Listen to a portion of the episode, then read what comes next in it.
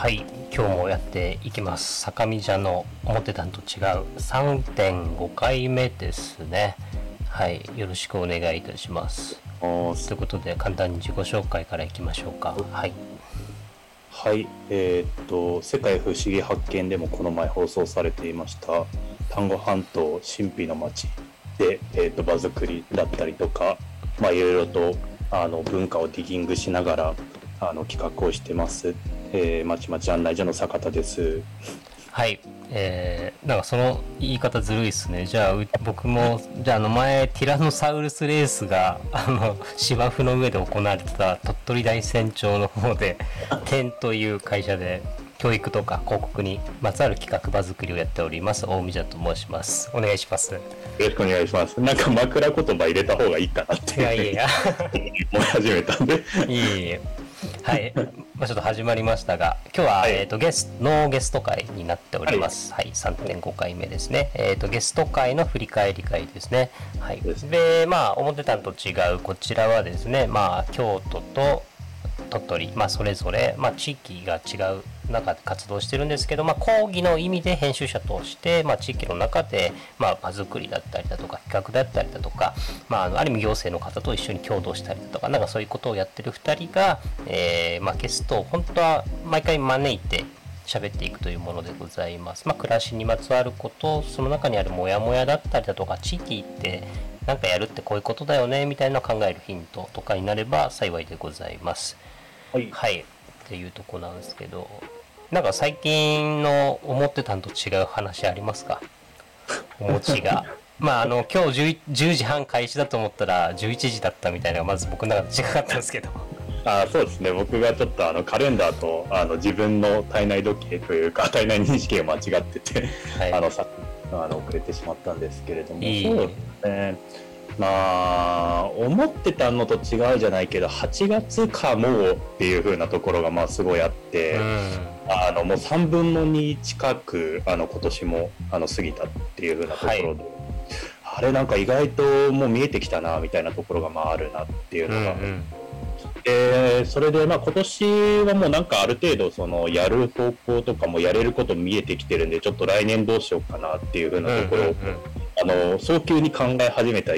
かなきゃいけないっていうのが結構思ったのと違うなっていうふうに思っていや意外とまだ45月ぐらいの感覚でいるんだけどもう夏来てるなみたいな感じっていうのが年々その早いなみたいな感じなのもありしますけどね。そっかそういうそういう思ってたのと違うスピード感みたいな感じなんですね。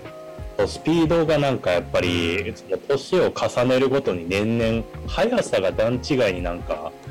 あのだなみたいな、まあ、これコロナもあってやっぱりそのこういう地域だとその祭り今年祭り結構やってたけどそういうその四季を感じられるなるづらくなったりとか、まあ、イベントが多くないっていう風なところもあって結構なんかそれによって人の体内時計って変わってくるなみたいなところはあると思うんだけれども、早い。年々早いなっていう風に感じてます。はい。ああそっかそういうことっすね。うん、いやーだからまあ、そのスピード感みたいなところで言うと僕のなんか思ってたのと違うなと思ってるのは、まあ、7月、まあ、6月からか都内と東京行き来し始める中で、まあ、以前もちょっとちらっとその何ですかねえー、東京の方が1人になれる時間が多いみたいな話とかもしたんですけどそれとまた別でスピードで言うと東京にいる方が時間経つの遅いんですよね。遅かったんですよ。これ結構びっくりしてこれなんでかなって思ったらあのー、まず朝が早いんですよ。2つあって1つ朝が早いんですよ。こっちにいると大体僕動き始めるのが大体午後からだから、うん、まあそれで結局寝るの23時だから1日が単純に長いっていうのもあるんですけどもっと言うとあのここに今鳥取にいますけど鳥取にいると人に会うのがベースだったりするから、うん、なんか人と話してたりとか人の話を聞きに行ったりとかそういうことしてると一日ってすぐ過ぎていくんですよね。うんうん、だからで、まあ、さっきの東京にいる時は一人で過ごせるからなんかゆっくりゆっくり自分で考えながら毎日過ごせたりとかするのでそこにスピード感が全然違うんだなと思って。なるほど。田舎の方がゆったりしてスローに感じるでしょと思いきやこっちの方が早く感じるっていうもう僕戻ってきて1週間経つんですけどえもうこんなに1週間みたいな感じですけどね。ああなるほど。確かにね。それは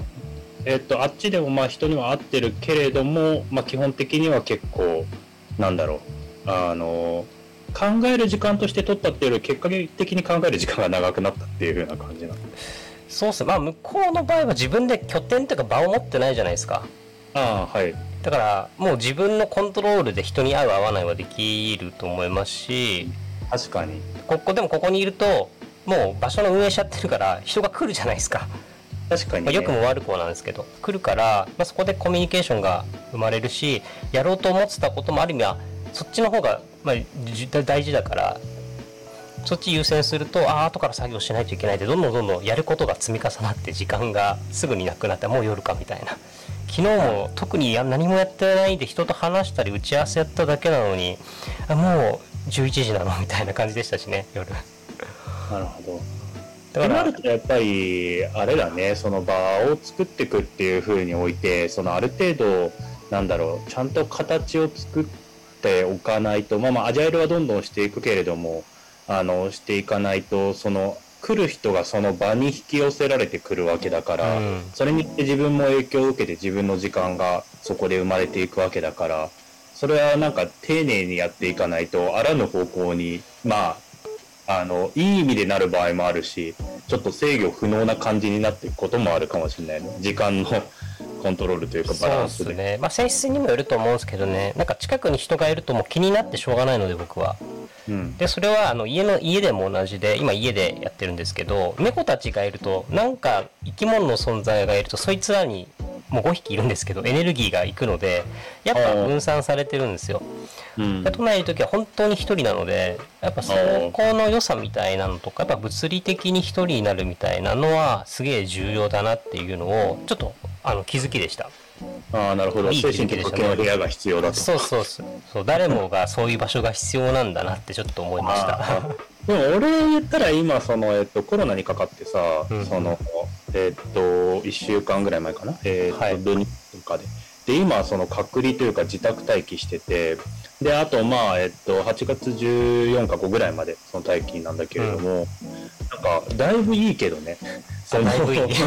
逆に引きこもれて強制的に。でまあ場の運営とかしてるんだけど、まあ、ズーム上のちょっと課題はあるにせよ、でも、なんて言うんだろうな、その、俺結構人に会わなかったら人に会わないで思考していくから、うんうん、なんかこういう時間が取れて、なんか自分なりに、ああ、振り返りだったりとか、あの、来年どうしていこうかなって考えられたりとか、なんかそういう時間が取れるっていうのはね、なんかすごい良くて、なんかローカルにいて、やっぱりなんかそうやって時の部屋みたいな場所をなかなか作り出せないっていう現状があるから、なんか意外とローカルに住んでる人がそういう時の部屋必要なんじゃねえかなって思ったりしたけど。なんかハプニング時の部屋ですね。でも、そういうのででも必要かもしれないですね。あいや、でも全然やっぱりね、楽しいけどね、こう言っちゃあれだけど、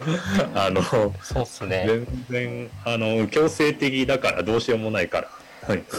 だからある意味コロナのおかげで、まあ、良さも悪さもあるとコロナのおかげでっていうプラスの面をあえて言うとしたら、まあ、そのオンラインとかがしやすくなったみたいなのもあるんですよ。地域で言うと。今までオンラインでイベントなんてとかいう雰囲気あったんですけどそれが上の方まで浸透してきたっていうのは良かったなっていう役場とか行政の方にも。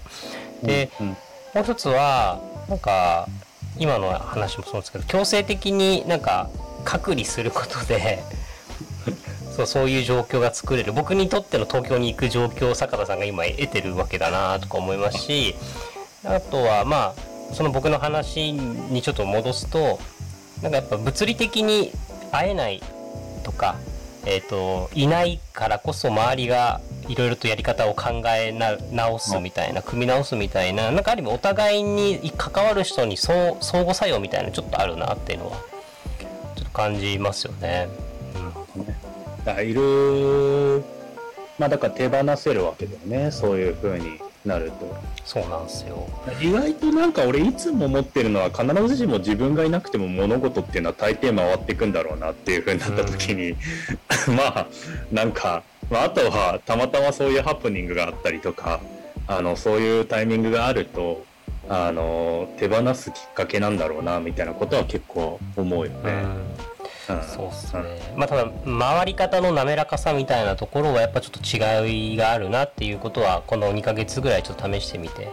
感じたことであるので、まあ、ここら辺をどうやって微修正していくかみたいなところかなとちょっと思ったりはしております。はい、まあ、というちょっと近況の話ですが、はい、10分ぐらい もしてますが。この前説もあるからね。そうですね、はい、前説前説が。そうですね。そういや前回抜かしちゃったなと思ったんですよ。この話。最近のなんかお餅が何かありますかっていう話。前回の2.5回目では確か抜かした気がしててあ忘れてたやと思って入れたらまあこうなりますよね。そうやね。はい、えー、はい、まあちょっと振り返っていきましょうか。はい。はい、はい。まあ、前回えー、白瀬くんですね、ね、まあ僕はためでございますが、うん、はい。来てくれてちょっと2人で、うん、えー、2人というか3人か3人でお話ししました。白瀬達彦。達彦下の名前全然あのしゃしゃべれないというか。そうそうそう。全然思い出すなんかね思いすぐにパッて出てこないんですけど。達まあ達年だから達がついたよなってことだけ覚えててでも下が何だったっけなっていう感じですけどね。優に彦だからね。そうなんですけどね、うん、いやまあなんかいろいろな話がございましたね。まあボランティアマネジメントしつつも、まあ、半分主催者というちょっとライフワーク的にやってるものプラス、まあ、PTX というチケット会社の会社員ですと。っていうとことか、なんか家の話とか家族の話がやっぱ結構多かった気はしますね。そうだね。なんか俺はそのやっぱりなんだろう久しぶり6年、うん、56年ぶりぐらいででまあその前の多分34年前から知っててみたいな感じだから、まあ、10年間ぐらいの動きを見てる時にやっぱりあの年齢とかそういうあの家族とかで、ね、だいぶその動きがあるなっていうふうにはまあ思って、うんうん、特にそのなんか白瀬ってなんかめちゃめちゃイベント好きでなんかいろんなところのイベントに出てってでなんかわっしょいって感じ？まあそれは、まあ根はネクラなのか分かんないけど あの、まあ、そういうことをまあややるのも楽しいみたいな感じでやってたのが、まあ、印象的なのがやっぱりそのあの30超えてきて下の世代とそういうコミュニケーションを取るときに 今までのそのコミュニケーションだとちょっとあのどどどうしていこうかみたいな話ってちょっとあったじゃん。うんまあそうですね。まあビビッグシロセがお前、お前ここに入てあの、おじさん予備軍になってるな、みたいなところがあって、はい、まあ、それが、そういうふうな、やっぱり、年重ねていくごとに自分のポジショニングとか、立ちとか、なんかそういうところとかをやっぱり考えていくんだな、みたいなところが、まあ、あの、印象的だったなっていうのがあったはい、うん。そうっすね。僕多分ね、一番最初に出会ってるのが2014か15、まあ、78年ぐらいですかねってことはトータルで言うと。なんかローカル系のココロココが主催してたイベントに多分行った時にって感じなんですけど、うん、そうそこからのあれで。まあでも仲良くなったというか定期的にご飯行ったりとかするようになったのは本当東京戻ってきてぐらいですかね、うん、だから鳥取く来る前の12年ぐらいなんですけど。同じ時期だよね。俺も多分201415年ぐらいだから、うん、ああまあそうかもしれないですね。うんうん、うん、そうかそう。まあ僕はと同じ年の友達としてみたいな見方が結構強かったですけどね、まあ、確かに見えてくるものって変わってくるよなとか、まあ、住む環境変わってくるとちょっとなんか毎日の日常の風景変わるとぶっちゃけ考えること変わるよねみたいなやっぱすごく感じますし、うん、いや視界がなんか考えさせてくれることって本当大きいと僕は思ってるので移動の意味ってそこだと思ってるので、まあ、引っ越しとかも含め。それはちょっと感じたなっていうのと、まあ、あのゼロ時情報の話は僕はすごい面白かったですけどね、うん、だからゼロ時情報というかまあまあ、新しい一時情報が生まれるような場所をみんな今求めてるみたいな話とかはそこの意識を持ってなかったので僕は。えっと、うん、そのイベントとかそうやってリアルにあったその場のそういう雰囲気を求めてるっていうことだっけ？多分何かここから生まれるかもしれないってところに多分生まれる前から多分噛んでおきたいというか。あなるほどね、うん、っていうことなんだと思いますけどでもなんかそっか。それってそのワクワク感みたいなところとかなんかその企画のなんていうの？最初のコピーだったりとか、まあ、イベントで言ったらそういう風な立て付けみたいなところから見えてくるものなのかな。うん。立て付けから見えてくるものなのか。いや多分もしかしたらですけどだ普通に例えばカフェだとかバーだとか、まあ、ただのちょっと飲んだり食べたりするような場所なんだけどそこに集まってきた人たちがなんか企画を立ててクラウドファンディングやってこういうサービスとかプロダクト作りますみたいな感じなんじゃないですかね。まあ昔のそのパリのカフェみたいな感じああその概念かもしれないですね。100人ぐらいの。対話がちゃんと生まれ。生まれなんかガチャガチャし始めなんかそこになんかいわゆるジェネレーターみたいな何かを引き起こしていくアイデアみたいなものを出す人がいてみたいな感じとか、そういうなんかカオス的な場面なのかな。そうっすね。またなんかね、その領事情報を求めてる人たちが多いみたいな発想っていうのがしんなんか新鮮だなと思ったのは僕もともとその視点なのであなるほど、まあ、だってライターという仕事をやっておくと嗅ぎ分けるというかあちょっとここからなんか生まれそうだなとかって先にもうリサーチして見といたりするじゃないですか。あそうだね、それはもう当たり前だと思ったの。でそれがちょっとなんかもっと広く浸透してきてるんだなっていう感覚をちょっと思って。結局今や今やってるというか場作りの根本にあるのはそのゼロ時情報というより、まあ、プラットフォームどう作るかだと思うのでそこから自分が運営は僕が始めたとしても僕が予想もつかないものアイディアとかプロジェクトがそこから生まれていくみたいな想定外のものが生まれる面白さが場作りのなんか醍醐味だと思ってるのもあるのでだから、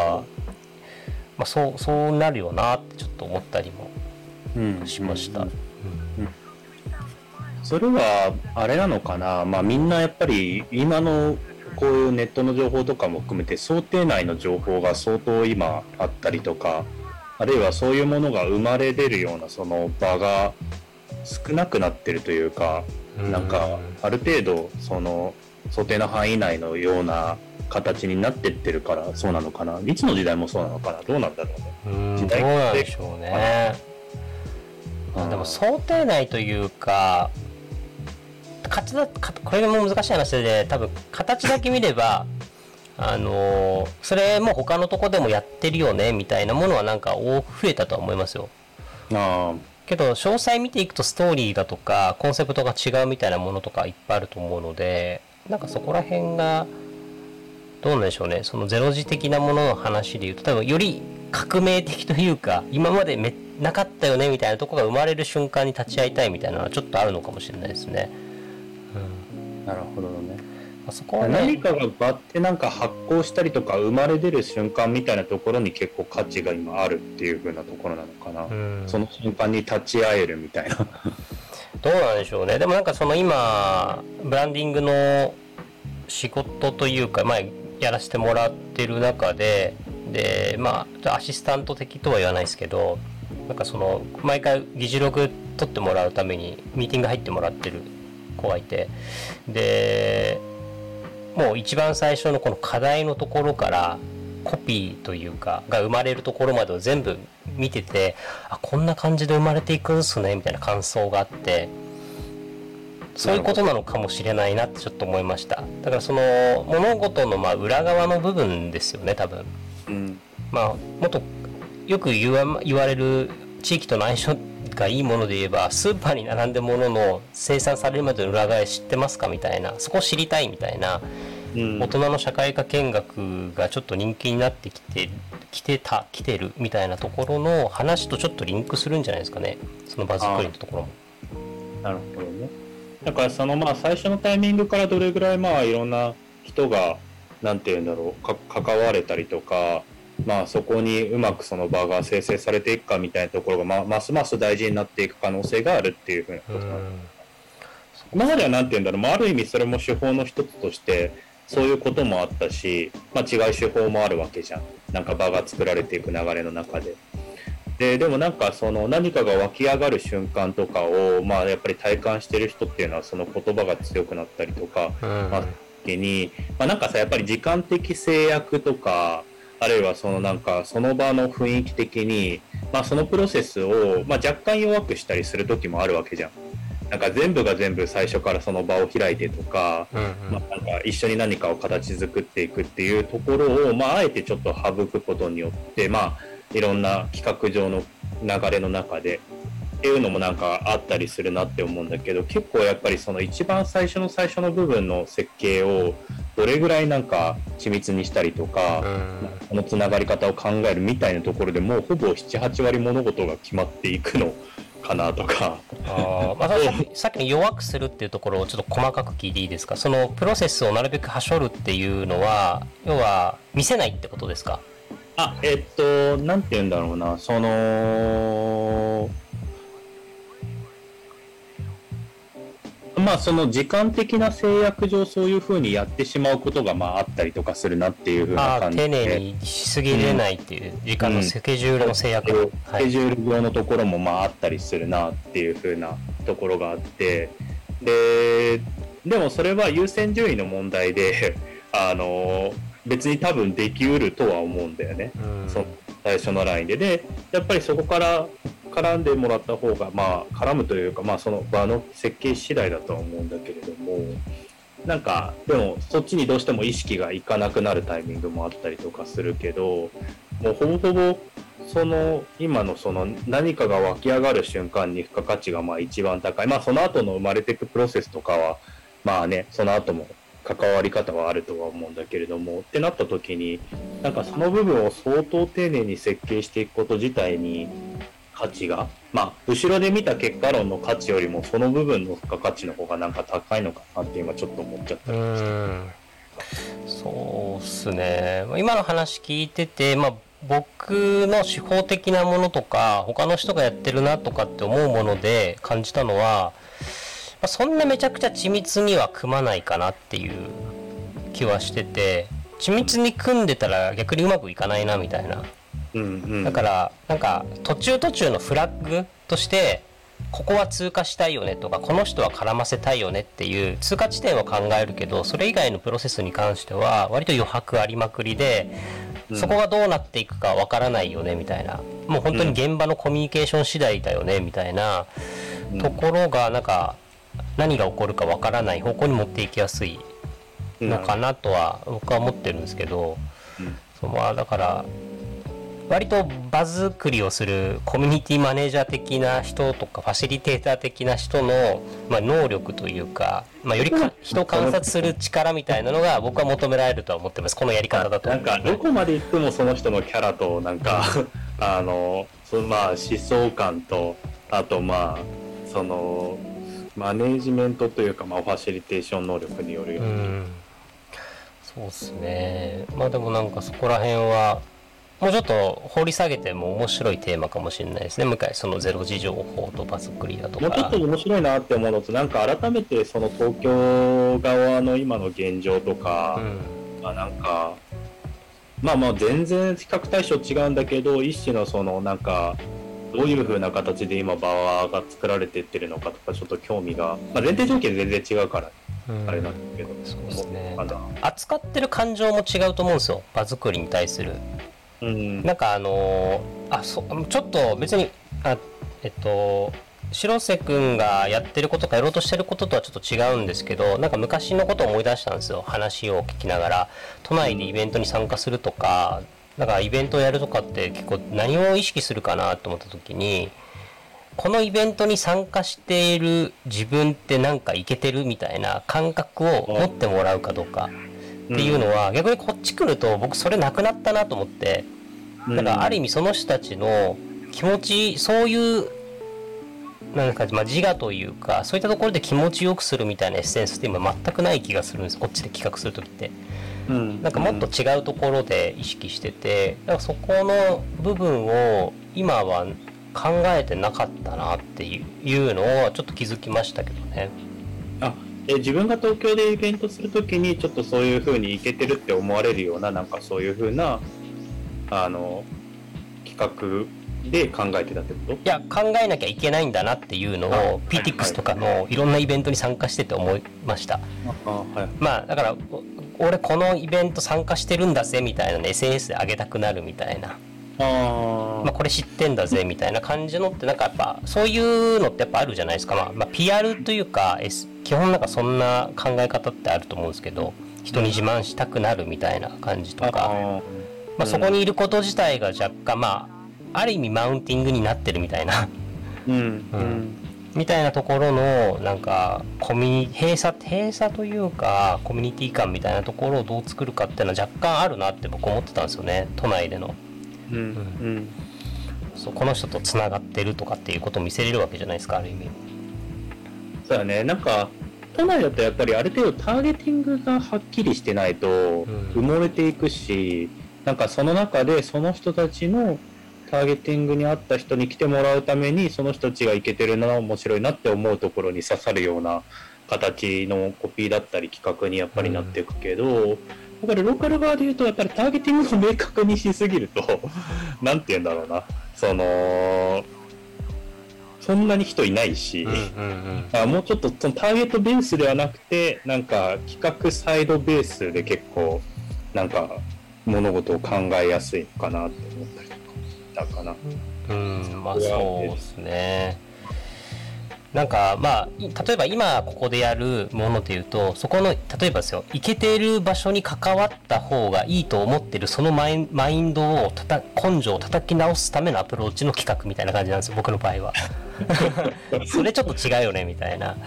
そうそう。だからどちらその人に寄り添う企画作りみたいなのをやるのでここにいるとその人の本当に日常というか暮らしの中でのことをなるほど。考えながらやるのでなんかちょっと違うかなっていう。もっとより少人数というか、うん、あの特定まあもちろんある程度属性考えるじゃないですかターゲットの。うんうんうん、けどなんかその神山町で一緒にあの話聞いたじゃないですかあの鎌屋の方で。あうん、特定え特ん不特定あ不特定多数じゃなくて特定少数をターゲットにしてるのが釜屋ですみたいな話があったと思うんですけどなんかまさにそんな感じです。もうこの人っていうのは基本は定めてその人に対してアプローチしていく。でその人と同じ属性の人が周りにいるかもしれないからその人たちを巻き込めるようにちょっと候補するみたいな。なんかそんな感じがちょっと一番、まあミニマムに企画作るってそうなのかなって思ってるんですけどね。ああ。でもなんかあのそそういうそのその人の属性にいるコミュニティ群がまああるわけじゃん、まあ、5から9とか10から15人とか。でそれはそれでもう一つ成り立ってるからそれをどれぐらい多く作れるかっていうのがやっぱり場としてはあるよね、うんうんうん、そうするとそこがど噛み合うラインというか重なり合うラインがちょっとやっぱりあったりしたりとかするとまたそこで新しい企画だったりとか、まあ、つながり方って生まれるからだからなんかこういうローカル場作りでいうとそういうそのちゃんとそのその人に合ったというかその尖ったみたいなものを、まあ、何個も何個も場としてというか企画として組みやってってそれを組み合わせられるような場があるとなんか一番正攻法な感じはする、うん、まあ、そうですね、うんそう。まあ、ただなんかその今の話聞いてて、まあ、ローカルって言葉が出てきましたけど、まあ、これ多分、まあ白須君も言ったんですけど多分田舎とか東京の比較大きな比較ではない気がしてただ東京はもちろんその東京女子図鑑という、まあ、東京カレンダーが出してるあの番組があるように東京っぽい都会っぽいなんかそこのイケてるってところに自分がどう乗っかるかみたいな若干やっぱその傾向性質あるなっていうことは認めつつも基本的に多分今自分がやってるものっていうのはそのさっきの根性叩き直すもそうなんですけどあの結局いその個人の応援でしかないと思うんですよ基本的に。本当にそれいいのみたいな。そのいけてるところに乗っかり続けて本当にいいみたいいいのみたいな問いかけるみたいな問いかけることが僕応援になると思ってるので。うんうん、なんかそこの部分が結構あるなって思います。でその個人少数多数あ少数特定みたいなところにアプローチしやすいなんか余白とか時間の経過みたいなところは相性がいいなっていうだけですね。今やってる場所に関しては。縄の輪とか縄穂の拠点に関しては。うん。でもなんか、本当はわからないけど、東京のその下町のマンション群とかでもそういうのとか、小さく始めた。でもインセンティブがちょっと少ないような気がするな。それでやり始める。そうっすね。まあだからライフワークでやっていくしかないんじゃないですかね。そういうのって。まあお金とか仕事とかして始めるものでもない気がしますし。うん。そうそう。まあ、ちょっとそこら辺は。でも最初はライフワークでやらないとちょっと回んないよな。うん。うん。そうっすね。まあ、そんなとこじゃないですかね。まあ、それかもうある程度企業がキャッシュポイントここになってるから場作りはちょっと CSR 的というか SDGs 的な概念でとかなんかそういったもののためにやるみたいなところの場作りマネージャーみたいな感じで関わるとかはあるかもしれないですけどね今そういう場所増えてきてるとは思いますけどね意識的には。っていうか東京行くんだったらなんかあのなんか前京丹後の方に来てそういうなんか不動産その東京のあのなんだっけな、あの、江口さんとかがいたあのエリアなんだっけ？暴露町水天宮前とか？天宮とか暴露町でなんか、はい、あのー、持ってて、で、1階がそのなんか、あのー、コワーキング、1、2階がコワーキングにしたんだけれども、その地域のその商店街というか、区とのそのコミュニケーションどうしようかみたいなところで、なんか、それでまあこんな感じにしたらいいんじゃないですかね、みたいなことで相談に乗ってた人がいるから紹介しようか。ああ、めちゃくちゃ紹介してほしいです。なんかあの、そういう、めちゃくちゃ、そう、なんか、それこそローカルをどう巻き込みたいかみたいな若い同じ属性の人とかじゃなくて地域に根ざす系の場作りは多分結構経験してきたんでしかも大宮に合いそうな気がした。あマジですか？話してていやまあエリアもねなんかそういう昔ながらのエリアで、うん、そこにちょっと入っていこうかどうかあのその組合にそもそも入ろうか迷ってるみたいな。ところあ,、はい、まあ、あとはその場をどういうふうに活用していくといい。まあ活用はどうなのかな？わかんないけど、うん、まあそういう人と会って。でその後メールでやり取りしてて。まあ俺は東京にあんまり行くことないからまあ、行った時には会えたらいいですねみたいな話してたから。まあなんかでもあのちょっとあの近々東京の方にも行こうかなって思ってるから。まあタイミングがあった時とかにああそうっすね。一緒に行けたらいいっすね。1か月後ぐらいかなってイメージしてんだけど、はい、なんとなく。了解です了解で。す。タイもしかしたらタイミング合うかもしれないですね。うん、うん、したらなんかすごいいい人だったしなんかいろいろと面白い企画に発展していくかもしれない。まあ、シンプルに僕あの日本橋のあのエリアすごい好きですしね。うん、好きだし、そう好きだしまあなんかやっぱ都内で拠点があるといいなっていうのは思っててまあ自分が今拠点作るために調布とかそこら辺の今模索というかフィールドワークしてるんですけど、まあ、でも仮住まい的に関われる場所があるとなんか企画自分がやりやすかったりするので。まあそうだね、うん、自分でやりたいこと重ねやすい場所があるっていうのはいいなとかまあ、あの辺ねビル群にはなってるけれどもやっぱり基礎部分ではそういうなんか江戸っ子文化だったりとか、まあ、400年ぐらいの文化だけど、まあの、残ってたりとかもするだろうし、まあ、東東京の、まあ、南側ではあるけど。そうっすね。一緒だけでも、うん、なんか、まあ、連絡してみようか。はい、まあ、ぜひぜひ、ちょっともう、あの、都内での場作り企画の仕事とかも関わりたいので、もう、随時募集してるの、大募集なので なんかよろしくお願いします。はい。ラジオを聞いてくださってる方もよければこの、このラジオでそれを逆求人させてくださいっていう 毎回言ってけばなんかいいじゃないなんか繋がるかもしれないですね。ちょっとね、粘ろうかな。思い出したけどね、あ、なんか言ったな。そういう人みたいな感じ、ね、まあちょっとその、まあ、割と場作り系の話になりましたけどなんかあの僕話聞きたかったなと思ったのは本当はね台湾の話聞きたかったんですよね。なんか白瀬君にとっての台湾みたいな話って実はあの一緒にというかまあ居候させてもらった時とかに白瀬君の家とかそんな聞かなかったんですよでも台湾とかに拠点持ってたらいいなっていうぐらい割となんか思い出というか多分いい記憶だったり関係性があるんだろうと思った時にそこって何なんだろう原体験何なんだろうなみたいなところはもうちょっと掘り下げたかったというか触れたかったけど広げたら1時間これ2時間コースだと思ってちょっと諦めましたけど、ああ確かにね。そうっすね。まあ坂田さんがまあ中国のあれもあるからなんか広がっちゃいそうだなと思って止めましたね、まあ、広がりそうだね台湾の話とかし始めたらね、うん、そう。でも聞きたいっすねなんか台湾の話とかしたらもうねその流れの中でその台湾の場作りとかの話しちゃいそうになるもんね俺とか、うん、結構その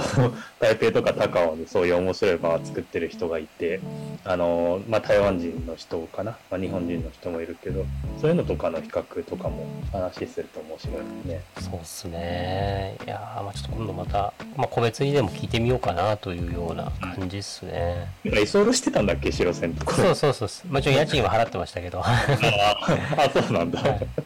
そうですね。そうあのー、僕が屋根線の方でバザール千駄木とかの活動した時にちょっとそまあ家近いか法事だから、ね、そうです。もう一本なんで。でしたね。ああ南北線で行けんのか。そう、うん、なるね、まあなんかそんな時も前です。まあなんかね、やっぱ、まあ大きな感想で言うと、やっぱ同年代の、まあ友、しかも友達が、こういうこと考えてんだこういうことをもやもやってんだなっていうのを知れるっていうのがすごい良かったですしでこういうこと今やろうと思ってるみたいななんですかねそういう話ってしなどんどんしなくないですか？いや全然しないよね、うん、ちょっとなんかその熱いというか熱いっていうまでは言かないですけどなんかそういう話って普段しないからなんでしょうね。ちょっと僕はちょっとエモかったっすよ。はい、なるほど。すごくまあそれはちょっとあったなっていうのが記憶です、うん、あとね、ね、なかなかそういう話をする機会はなくなってきて、うん、なんかでも34年コロナ前とか結構そういう話ばっかりしてた気がするんだけどな。なんかこの23年でなんかなくなってきて。うんそうっすね、まあ、あとはまた僕がライターの時は自分が当事者じゃないので基本的には。人の活動をやっぱ見て回ってたみたいな感じで、えーとまあ、ちょっとこれは偉そうな発言になっちゃうかもしれないですけどライターの活動の時はやっぱどちらかと人の活動を見ながらなんかそれを記録していくとか伝えるっていう中ででもやっぱ途中でなんか街のこととか関わってる中でふと思ったのはやっぱ自分も当事者にならないとなんか見えないものって結構あるなって思って、まあ、沖縄での場作りとかなんか自分でも企画をやるっていうことをやるようになって変わっていってで、まあ、鳥取に来てからもっとそのある意味根ざしながら場を作るだとかもうちょっとその前話した面倒くささをどう向き合っていくかみたいなところも含めてやっていくとやっぱちょっとなんか自分が思ってたものと違ってたものっていうのが価値観的なものだったりとかコミュニケーション方法だったりあとは地域との距離感のつかみ方みたいのがだいぶ変わってきたのでで塩瀬君はなんかそこをどういう立ち位置でずっと行こうとしてるのかなっていうのは鳥取行く前ぐらいから思ってたのでなんかそれがねなんか今またちょっとフェーズが変わったんだなっていうところがなんかそれも含めてその、ま、何年も知ってるからっていうとこも含めてなんか楽しいなって楽しみだなっていうなんかちょっと偉そうなんですけどね。だから、楽しみだなって偉そうじゃないですか。それはでもありますね、うん、なんかそれで言うとあれだよね、自分のやっぱりコントロール、今の話聞いてて、コントロールできる範囲内で、その、動いていくのと、アンコントローラブルになる可能性があるけれども、そこに飛び込んで、それを受け入れていきながら、変化を受容していって自分なりに咀嚼していくっていうのはどっちがいいのかなっていうのまあどっちがいいとかじゃないんだけれども人生のあるタイミングにおいてどちらがよりあのいいのかいいというか、まあ、その人によりきりだなって本当に思う、ね、ああまあそうっすね、うん、まあでもその違いとしてやっぱ思ってるのは都内でそういうことをやっていくっていうことに対する僕はリスペクトあるしうんうん、もっと言うとまあ僕は独身だから、うん、えーと、白瀬君はもう結婚もしちゃっていると、うん、だから、まあ、しちゃってるって言葉が正しいか分かんないですけどあの何でしょうね。そのアンコントローラブルなものもあるわけですよ。彼は彼なりに。全部一人で全部決めてシュッと動けるわけじゃないっていう状況と、まあ、田舎と都会性質が違う中でやるって僕がやっぱやってない場を作る場の作り方をやっていくっていうのはやっぱリスペクトの部分はやっぱあるし、うん、なんか実はアンコントローラブルなものともう実は真正面から向き合ってるのかなっていう気はしてるんですけどね。まあ確かにね、なんかそれで言ったら基本的には人は コントローラブなものを相当持ちながら、まあどうにかやりくりしてってるっていう風なことではまああるから、ただなんかそのイメージとして言ったのは、なんて言うんだろう、その環境をガラッと変えられるっていうのもやっぱりあるわけじゃん。うんうんうん、あだガラッと変えることによってやっぱりそこに、まあ、いい意味で順応してったりとか、まあ、自分の色をまあそこに組み合わせてったりするっていうのはなんか変えることによって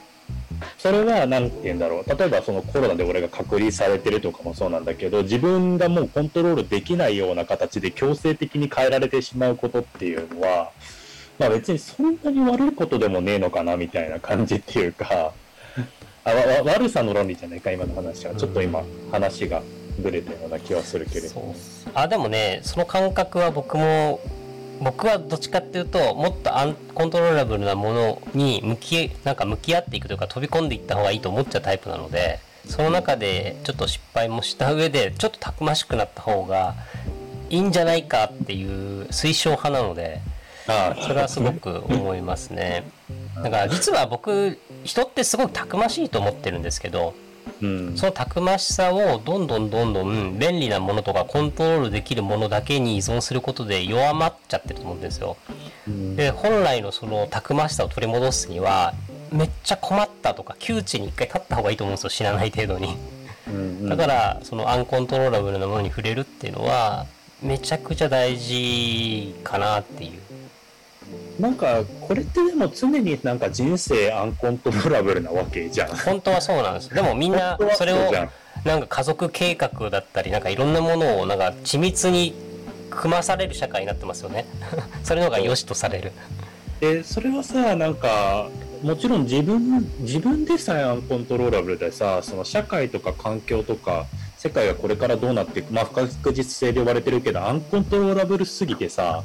なんかでもその都度その都度にやっぱり対応していかざるを得ないわけじゃんこれ別にその、俺とかあの大宮とかだけじゃなくてどんな世界に住んでる人もそのどういう性別とかその何国の人とかあれどういう地位の人も常にアンコントローラブルと戦うというかあのなんだろう共存していかなきゃいけないわけじゃん。っ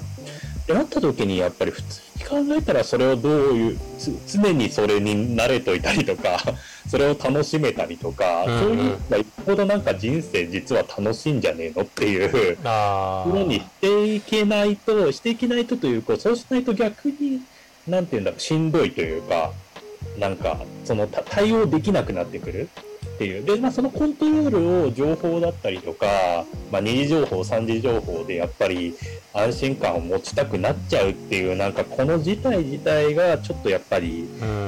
しんどいなっていうか、まあ、感じた、しんどいの議論もちょっとあるんだけどなんかそれをすごい今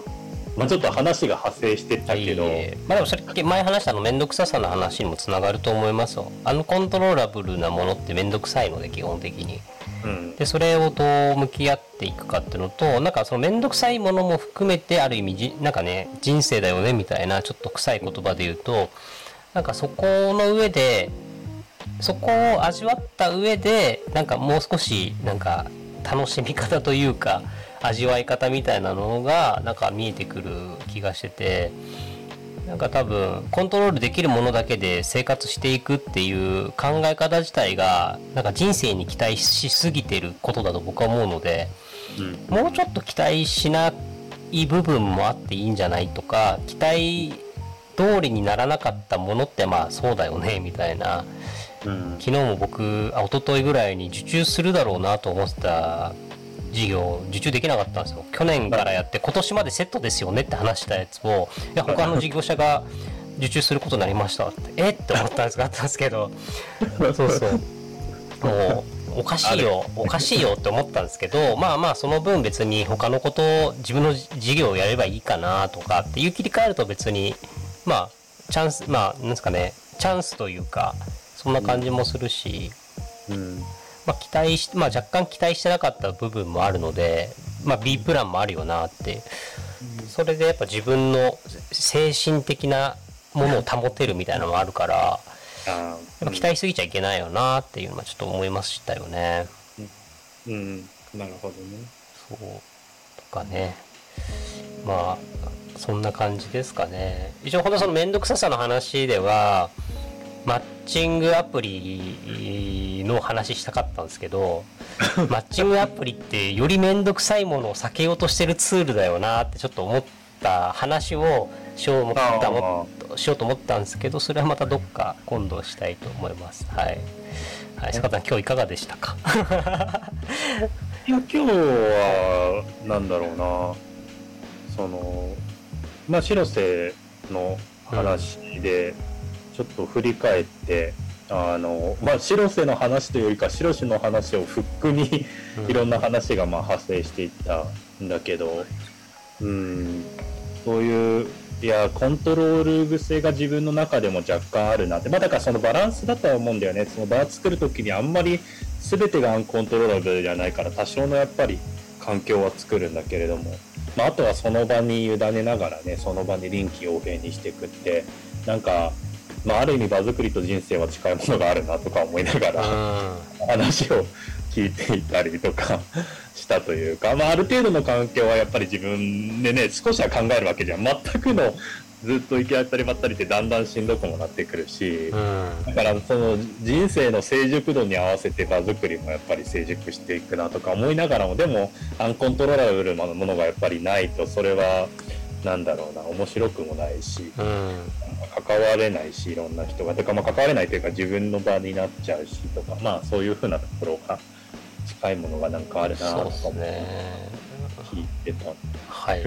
ネタネタった話でした。うんうん。そうっすね。いやなんかその僕もちょっと感想的なものだと、まあ、そのアンコントローラブルなものとか、まあ、要は物事をどう捉えるかみたいな価値観みたいなものものが結局場作りに反映されるよなって思ったんですよ。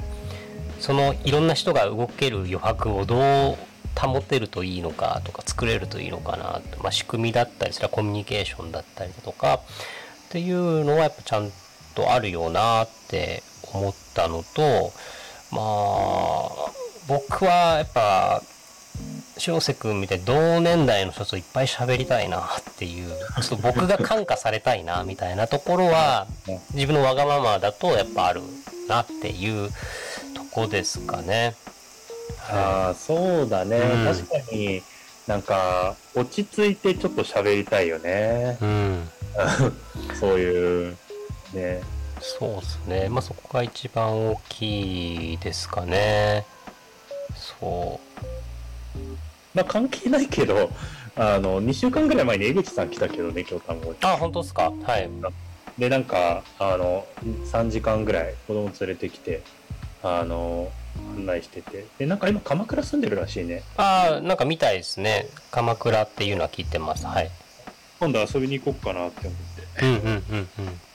ていうのもまああるね。家族3人で来られた？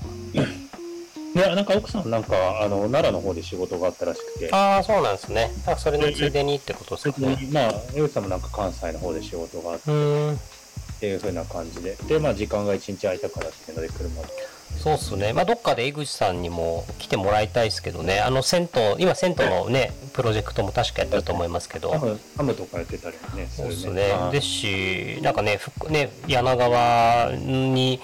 拠点を持つ、持たないみたいな話もちょっと気になるし、ね、なんか、どっかのタイミングであるかもしれない、ね、そうですね。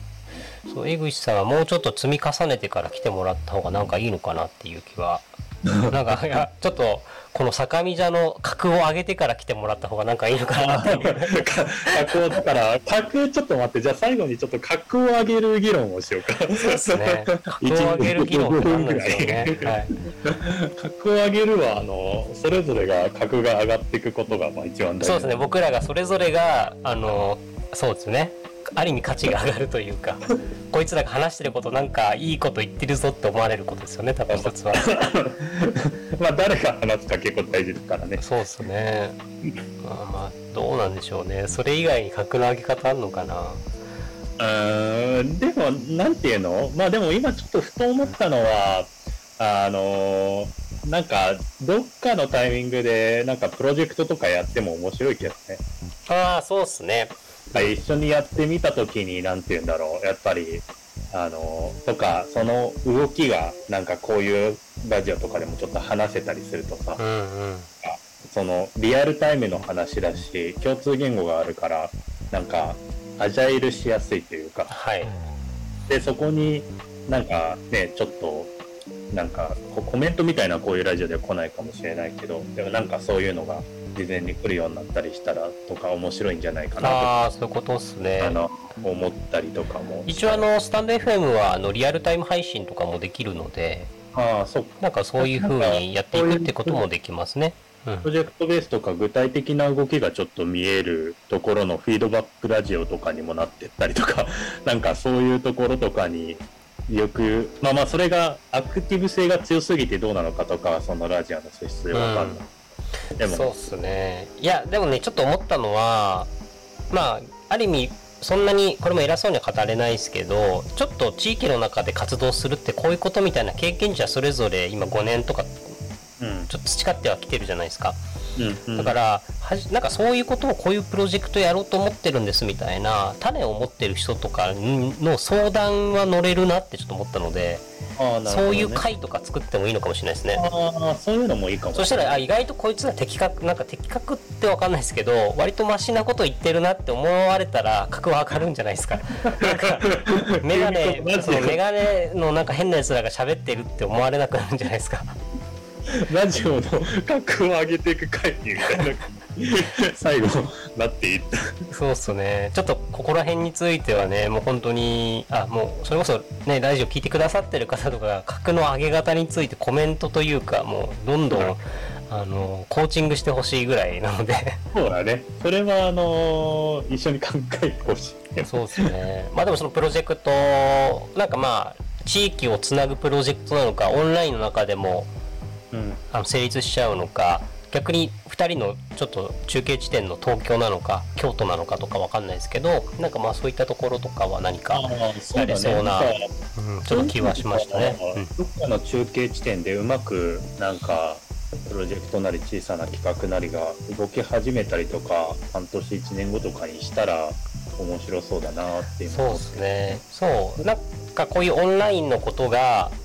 まあ、デジタルのことが実際のアナログなリアルの場につながるっていうのがなんかやっぱ一番メディメディアというかまあそうですねメディアとして僕は正しいのかなって思っちゃうので、うん。まあ、それはちょっと意識していきたいですね。あそうだね。なんかあの、まあ、結果的にねそうなっていくといいかもなっていうふうにちょっと思ったそうですね。めちゃくちゃ形になってきて株式会社坂見所とかできるかもしれない。大丈夫ですか？大丈夫そうこれ以上会社増やさないように。坂田さんと。私が死んでいってしまうんで、まあ、そしたら俺台湾支社とか作るんで。はい。